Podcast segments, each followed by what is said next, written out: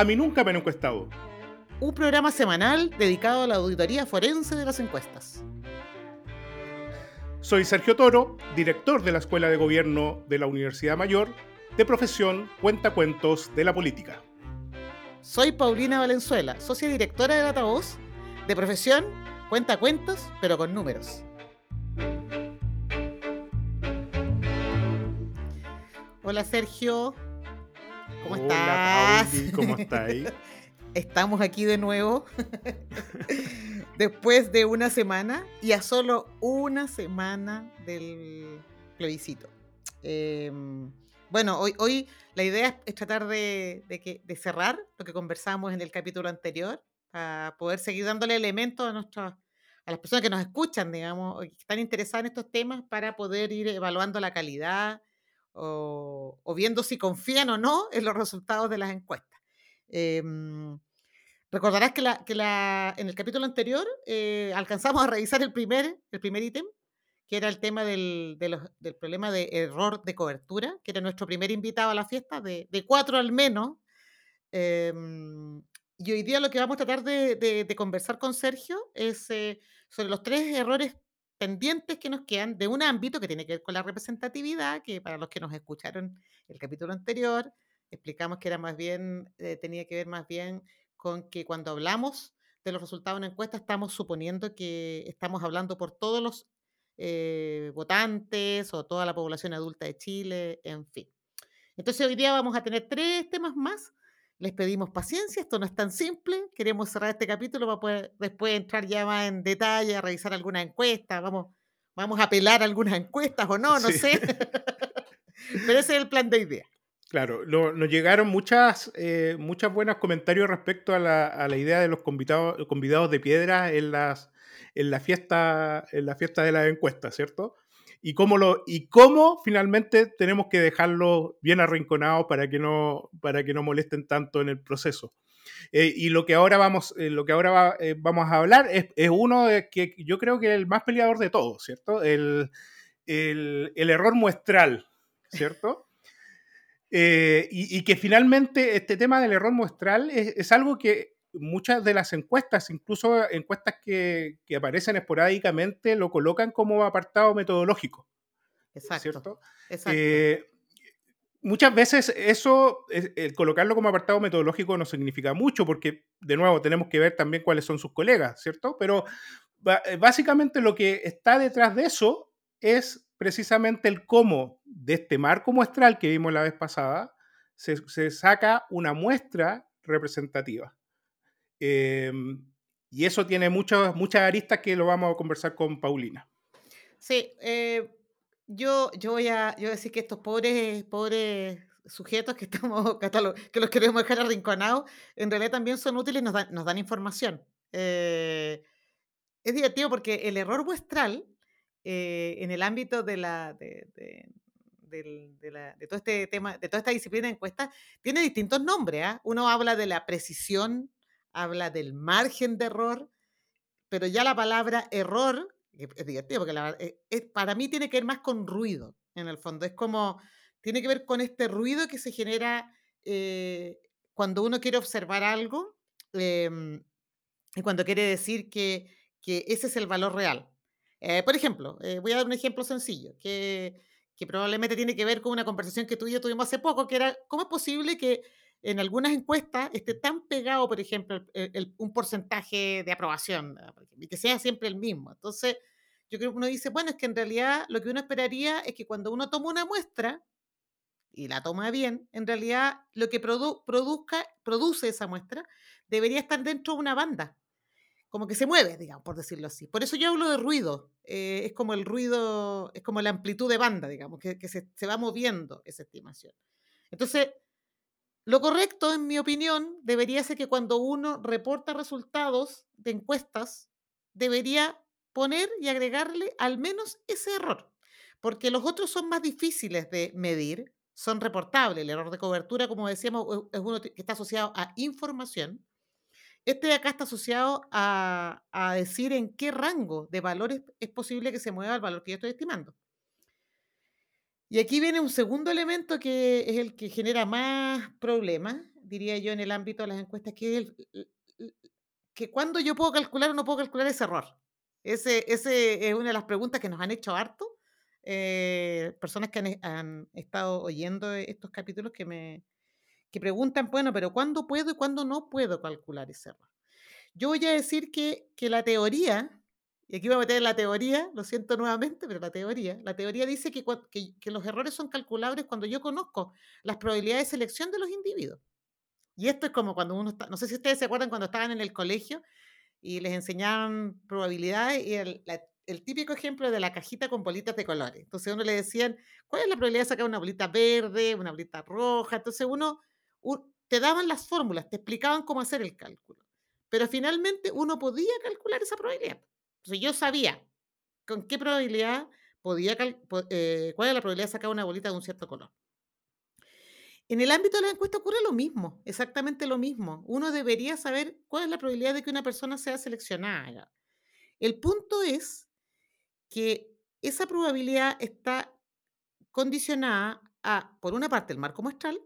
Yo digo, ah, ¿cuál es la probabilidad de que yo extraiga de un panel cerrado? Por ejemplo, las encuestas que se hacen hoy día de paneles, que tienen paneles cerrados y eligen sus muestras de sus paneles, uno dice, ah, ya, ellos deben saber cómo seleccionan individuos de ese panel para que responden. Por lo tanto, cada individuo que, al que lo llaman o le mandan un mail, saben qué probabilidad tiene de ser convocado.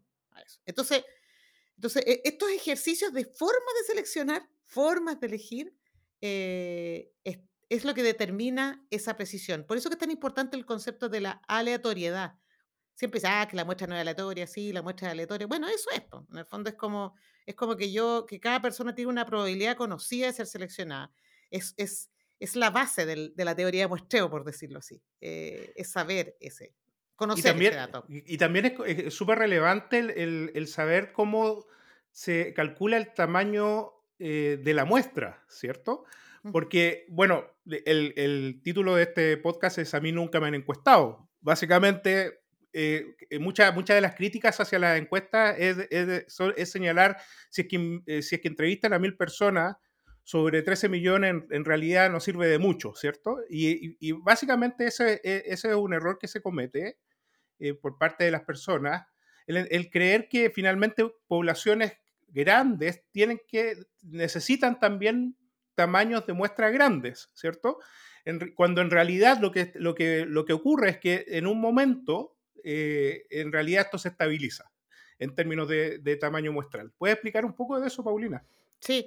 Eh, esto es como volver a la universidad, pero voy a explicar un poco esto como rápidamente. Eh, en el fondo es, eh, yo, no, yo, no, yo no necesito, o sea, si yo logro seleccionar de manera absolutamente aleatoria, por eso que puse el ejemplo de la cajita, la cajita con las bolitas de colores, porque en el fondo si yo no veo el contenido de la cajita y meto la mano, revuelvo y saco una, yo no sé cuál estoy sacando, lo que sí sé es que estoy haciendo un ejercicio aleatorio, al azar, no le estoy dando a nadie una posibilidad mayor o no en ese ejercicio de ser seleccionado. Eh, en el caso de, de, la, de, las muestras para las encuestas electorales o los estudios de opinión, lo central, porque el tamaño, el tamaño de una muestra evidentemente está eh, relacionado con la precisión o el margen de error, además de, por qué, de, la, forma en que se seleccionó la muestra. Y, y, efectivamente, mientras la muestra es más grande, la precisión es más pequeña. Lo que pasa es que uno se imagina que los errores muestrales se pegan saltos significativos eh, cuando cambio los tamaños de muestra. Y la verdad que no están así. O sea, de repente un, un, aumento de 500 casos, 200 casos, 300 casos, puede que no genere ganancias tan grandes y por el contrario genere muchas dificultades porque, porque puede ser muy difícil conformar esa muestra. Eh, entonces, entonces, lo que uno dice es, pucha, en realidad si tengo 1.500 casos o 1.400 casos o 1.300 casos, a lo mejor mi estimación no va a ser en términos de precisión, en términos de margen de error, en términos de la banda de que me va a dar para la estimación que estoy buscando, no va a ser tan, tan relevante. Es más, hay, una, hay un elemento en el cálculo que se utiliza en el cálculo del margen de error, del error muestral, de la precisión estadística, que se llama corrección por finitud. Esto parece clase de, clase estadística, pero bueno. Eh, esa, esa corrección por universo finito implica que yo hago un una corrección en el cálculo del error considerando el tamaño del universo. Cuando los universos son de más de sé, o sea, si yo tengo, no, darle un ejemplo, más de 100.000, la verdad que esa corrección se va prácticamente, es nula, o sea, Mm. prácticamente no afecta en nada. Entonces, con esto quiero decir que puede ser que, le- que- que yo tenga poblaciones muy grandes o poblaciones muy pequeñas y que la muestra que elija para un caso o el otro tenga la misma precisión estadística. Entonces, con esto quiero decir que no necesitas hacer muestras muy grandes a veces para poder hablar de poblaciones de un millón versus poblaciones de 15 millones o de 30 millones.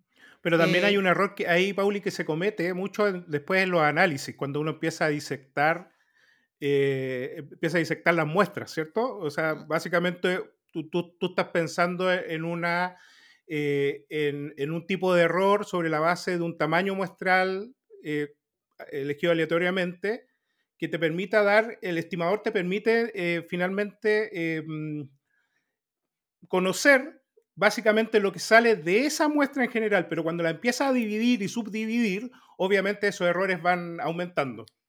sí, o sea, cl- claro, porque, porque naturalmente eh, cuando uno diseña una muestra, esa es, la parte del- esa es la parte bonita, diría yo, como el arte de diseñar una muestra.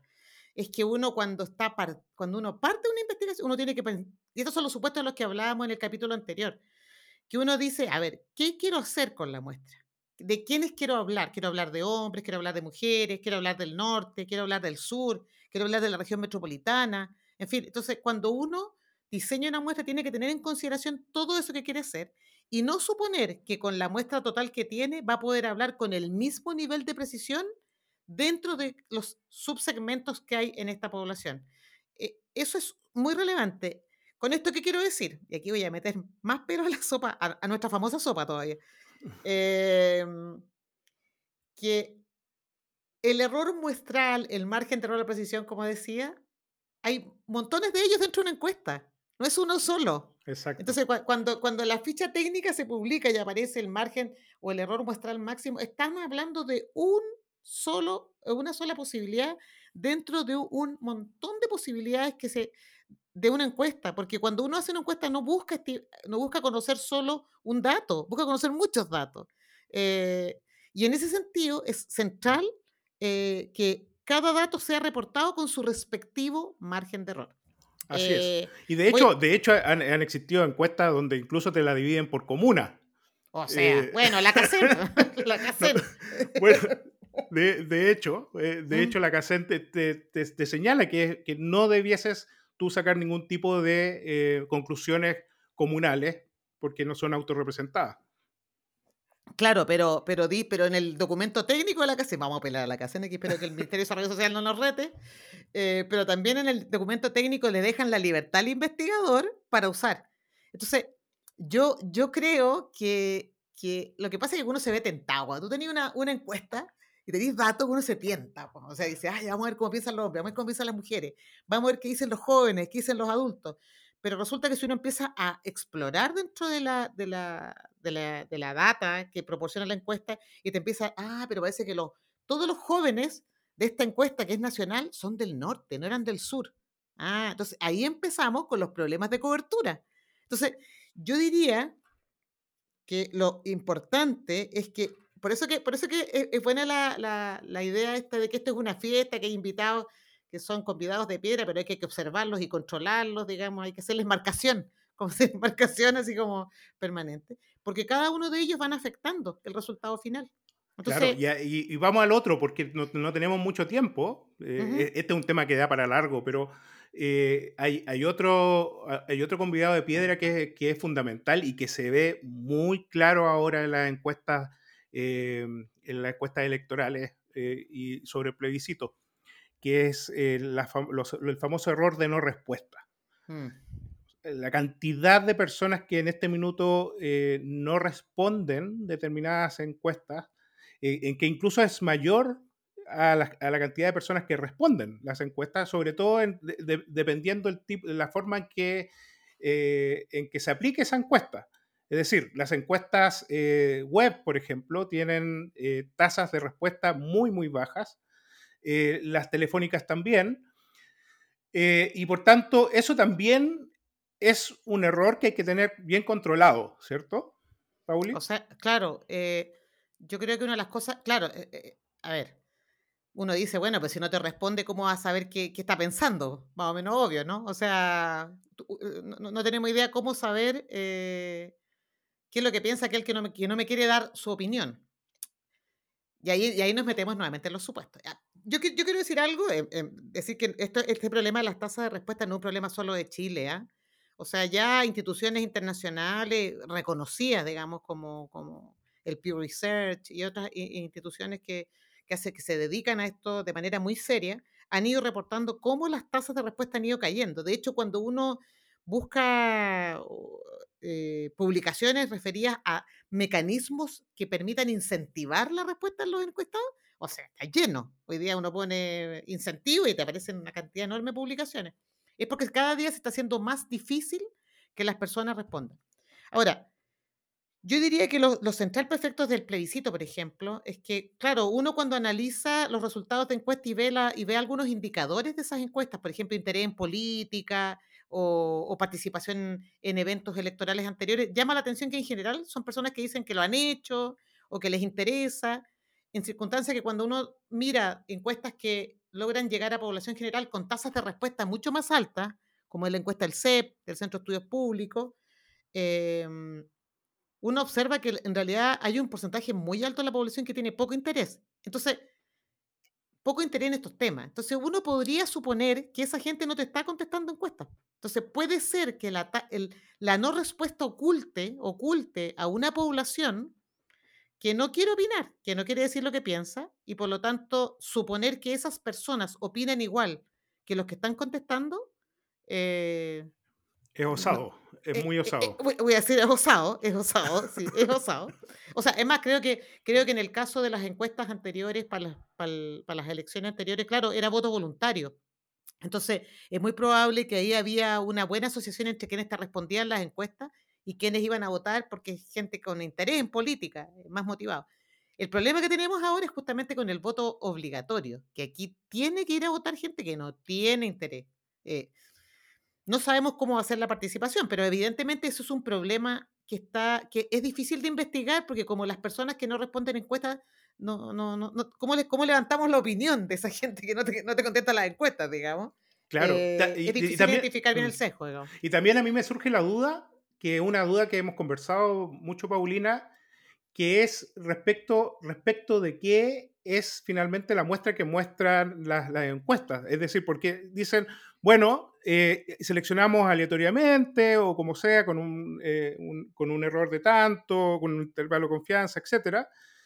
Eh, y, entrevistamos a 7.000, 8.000 personas y de esas respondieron 1.000 personas.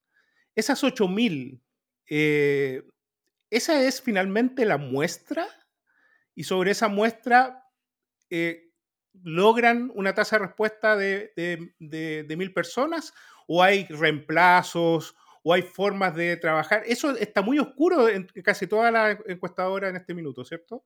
O sea, yo... Uy, buena pregunta tuya, pero, pero buena. Eh, sí, yo, yo creo que falta mayor transparencia, no sé si la palabra es transparencia, yo diría que a lo mejor falta mayor nivel de detalle en el reporte. O sea, que te, que te cuenten este tipo de cosas. Por ejemplo, yo eh, eh, eh, me he leído varias veces el documento técnico de la encuesta CADEM y ellos hacen referencia, por ejemplo, a las tasas de logro, tasas de contacto, tasas de rechazo, tasas de respuesta. Entonces, claro, hay, hay, hay organizaciones internacionales a las que adherimos varios de los que nos dedicamos a esto, la APOR, que es la Asociación Americana de Opinión Pública, o la WAPOR, que es la Asociación Mundial de Opinión Pública, que te da criterios, te dice, mire, cuando usted reporta una encuesta, diga tasa de contacto, tasa de respuesta, tasa de rechazo, en fin, te, te da una serie de indicadores que son súper útiles para saber. Yo creo que ese ejercicio es, sería súper útil en el caso de las encuestadoras en Chile, que, que dieran más información respecto de eh, cómo, fue, cómo funcionó la, la colaboración eh, eh, de la muestra original. Es tal como tú dices, Sergio. Si yo elijo 12.000 de un marco muestral, en un muestreo perfecto, yo diría, yo espero que me contesten los 12.000. Se me quedaron 10.000 afuera. ¿Por qué? ¿Quiénes son esos 10.000? ¿Qué piensan esos 10.000? Entonces, hoy día los supuestos son que esos piensan igual a los que contestaron.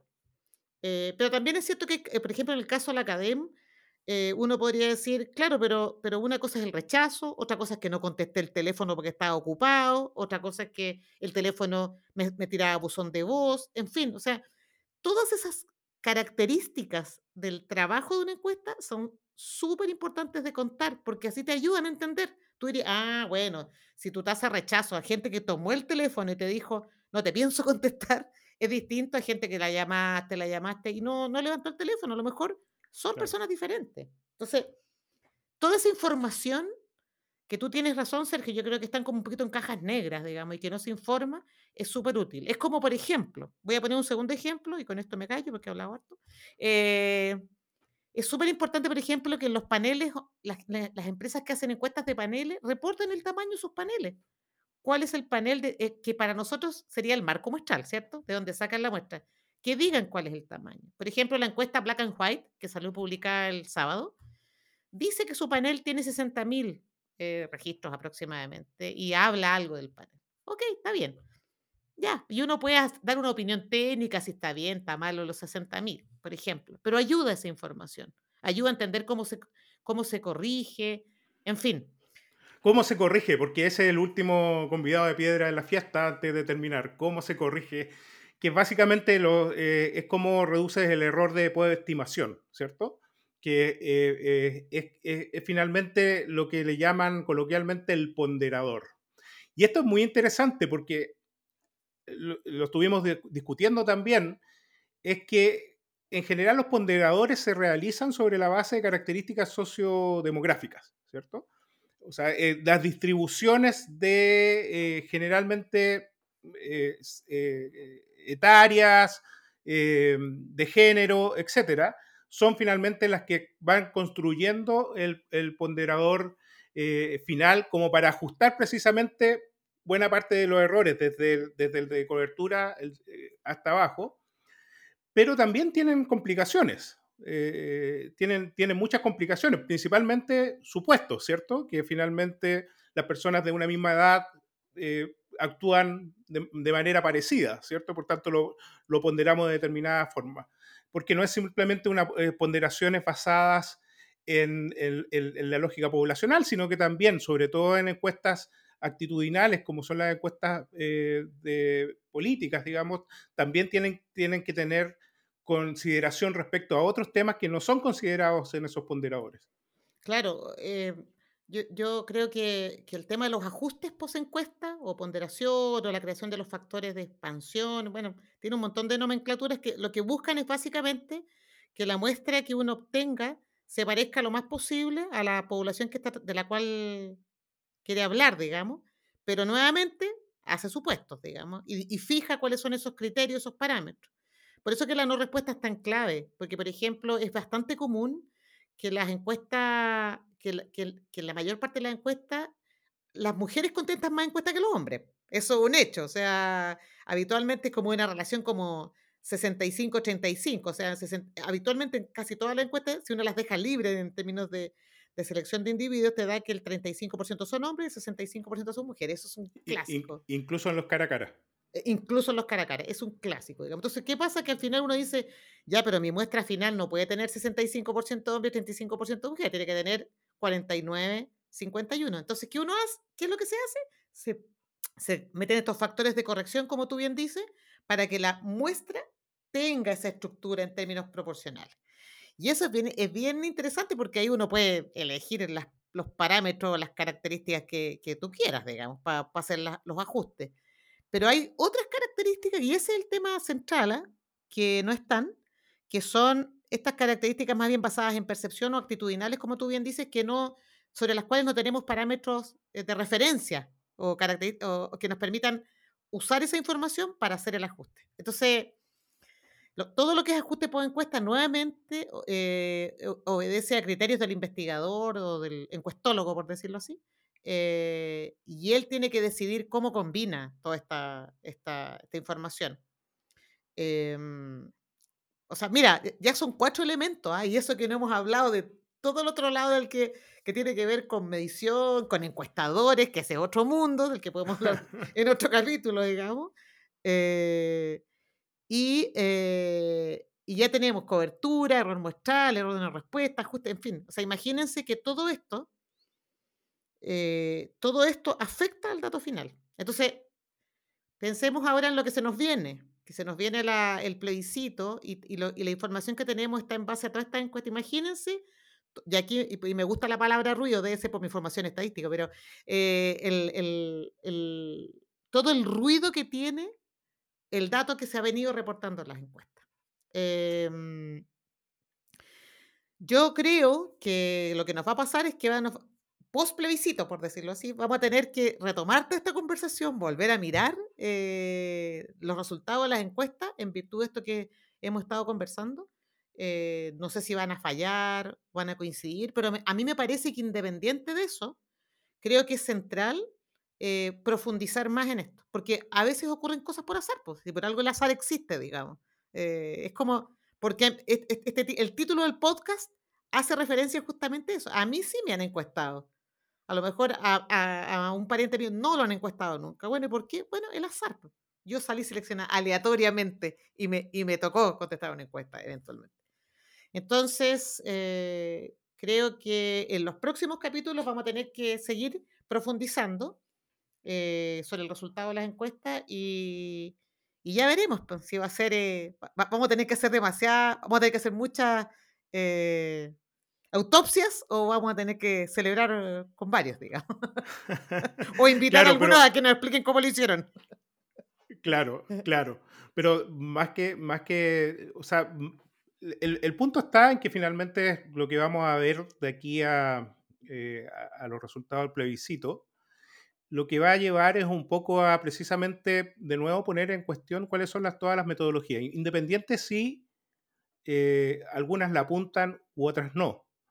Eh, por todo lo que hemos hablado en estos dos, eh, en estas, en estos dos capítulos, básicamente porque hay muchos errores que están en todo el proceso que finalmente van cambiando las estimaciones, ¿cierto? Eh, entonces, eh, hay, ciertas dudas también que uno puede tener. Por ejemplo, lo que dijo Paulina en un principio, dudas respecto a cómo existen tendencias tan uniformes semana a semana, ¿cierto? Eh, cuando en realidad, si lo lógico es que existiera más ruido, ¿cierto? Que, hubiesen saltos, porque en realidad los estimadores puntuales no necesariamente debiesen estar en el mismo lugar, básicamente. porque hay, errores que independiente uno lo haga muy perfectamente, esos errores debiesen ir cambiando también eh, de manera, eh, de manera eh, constante los, los, los, estimadores. Y, eso, por ejemplo, lo, estábamos viendo en, en, el, votante probable, ¿cierto? Ahí veíamos cómo existía mucho ruido entre semana y semana para, identificar el votante probable pero sin embargo en las preferencias están muy estáticas. Y entonces eso a mí me, yo le daría ojo después y podríamos llegar a conversar respecto al por qué hubo un momento de preferencias estáticas, si en realidad estaban apuntando o eh, algo estaba ocurriendo con las metodologías que estaban aplicando esa encuesta. Sí, yo sí. Es que por eso que, por eso que una de las ventajas de este, de este periodo es que tenemos con qué contrastar. todo, lo que, todo lo que está ocurriendo con las encuestas, las metodologías, porque vamos a tener el dato el 4, en una semana más, el, el, el resultado de la, encuesta. Yo solo quiero decir que, que, ya estamos como casi cerrando nuestro capítulo de hoy. Em, quiero decir que, que, como lo hemos representado en estos dos capítulos, el tema de la sopa es un muy buen ejemplo. Eh, que esta sopa está llena de ingredientes y que si se te queda un ingrediente afuera, la sopa cambia el gusto, el sabor es otro, es otro plato, por decirlo así. Y que todas eh, estos, eh, eh, estas características de las que hablamos desde el punto de vista de los errores son elementos que uno tiene que tener en consideración básicamente cuando utiliza el resultado de una encuesta. Yo, yo lo que espero es que, que, podamos contribuir, contribuir realmente a eso. yo, sé, yo sé que después del 4 de septiembre tienen que pasar cosas, inevitablemente, independiente hacia dónde, digamos pero van a pasar cosas y creo que estas conversaciones tienen que seguir profundizándose. Yo cuando, eh, yo cuando cocino sopa siempre cometo un error, hablando de los errores. A ver. pruebo la sopa con la misma cuchara en la que le eché sal. Y generalmente siempre encuentro la sopa salada. Y cuando en realidad no es así, porque finalmente era la misma cuchara que le, que le, que le eché la sal, ¿no? La cuchara ya estaba salada. O sea, tus, Eh, tus cucharas, tus cucharas no tienen las mismas probabilidades de elegir, porque en el fondo hay Exacto. cuchara con sal y cuchara sin sal. Por lo tanto, el pobre, el pobre, eh, la pobre sopa está siendo castigada. Hay un sesgo ahí. ¿viste? Ese es un sesgo. Ese es un sesgo. Que tu sopa, que tu cuchara vaya con, con sal. Exactamente. Ese es, una buena- es un buen ejemplo. Bueno, nos, nos, nos vemos el próximo capítulo, querido Sergio, Es bueno, nos vemos post plebiscito. para que veamos cómo, cómo salieron las encuestas. Sin, sin mucha sopa y mucho más, mucho más bisturí. Exactamente. Menos cuchara, más bisturí.